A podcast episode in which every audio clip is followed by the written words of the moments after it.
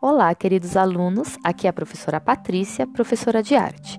Este podcast é para falarmos dessa semana tão especial com o projeto Leituraço Junho Imigrante. Toda a escola está mobilizada para realizarmos atividades que contemplem leituras com o tema imigrante. Minha proposta de leitura é o livro Frida Ama Sua Terra, uma história para conhecer Frida Kahlo de Silva Sirks. Frida Kahlo é uma pintora mexicana que representava em suas obras muitos sentimentos e através das cores e imagens podemos ver fortemente a presença da cultura mexicana. A Frida Kahlo, durante a sua infância, adolescência e vida adulta, ela sofreu alguns problemas. Então, durante muito tempo da vida dela, ela teve que ficar deitada numa cama ou conviveu com muitas dores. Quando ela estava deitada na cama, colocaram um espelho no teto da cama dela para ela poder pintar, porque ela não podia levantar. E mesmo depois, quando ela voltou a andar e com as dores, ela representava na pintura dela também esses, esses todos esses sentimentos que ela vivia. Só que além disso, é, nas pinturas dela tem muito forte a presença da cultura mexicana. Então, todas as suas pinturas, ela colocava os animais, as plantas, as cores, as vestimentas. Ela gostava muito de fazer autorretratos. O que é um autorretrato? É quando a pessoa se desenha. Então, ela tem muitas obras com desenhos dela mesmo, ela se desenhando. Então, e você percebe nessa pintura a presença da cultura mexicana muito forte. Para ajudar vocês a, a ter uma imagem da Frida Kahlo, eu estou enviando em anexo a obra Autorretrato com Macaco e Papagaio. Então é um autorretrato dela com dois animais de estimação. Ela tinha muito animais de estimação. Essa imagem também está presente no livro Frida Ama Sua Terra.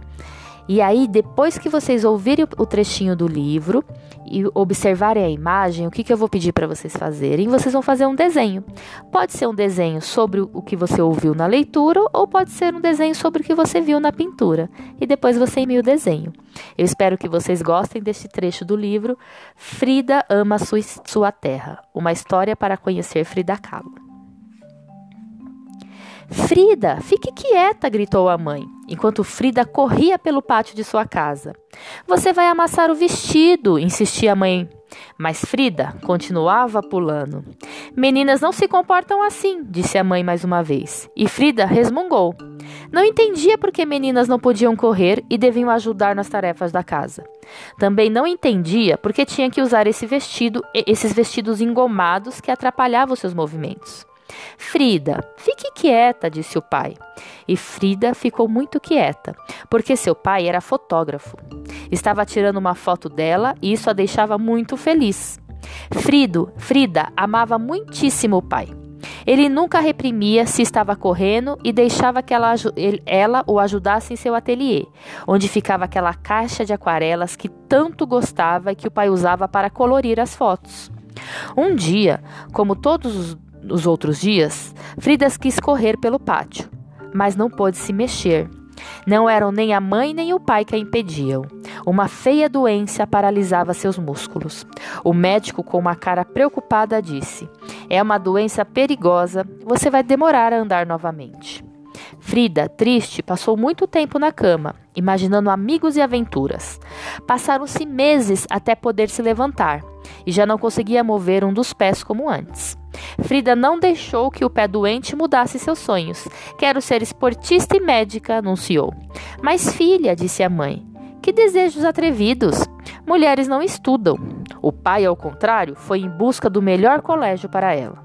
Frida estudou e praticou muitos esportes.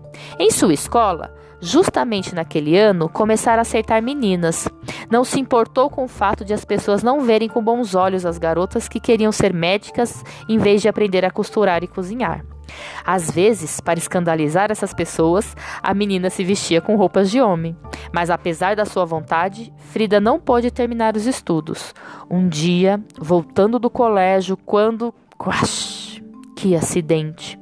Um ônibus e um bonde se chocaram. Frida foi ferida na coluna e outra vez ficou na cama por muito tempo. A jovem que queria correr, saltar e dançar novamente estava quieta, quietíssima em sua cama. nem sequer podia se sentar. Os pais, vendo-a tão triste, tiveram uma ideia.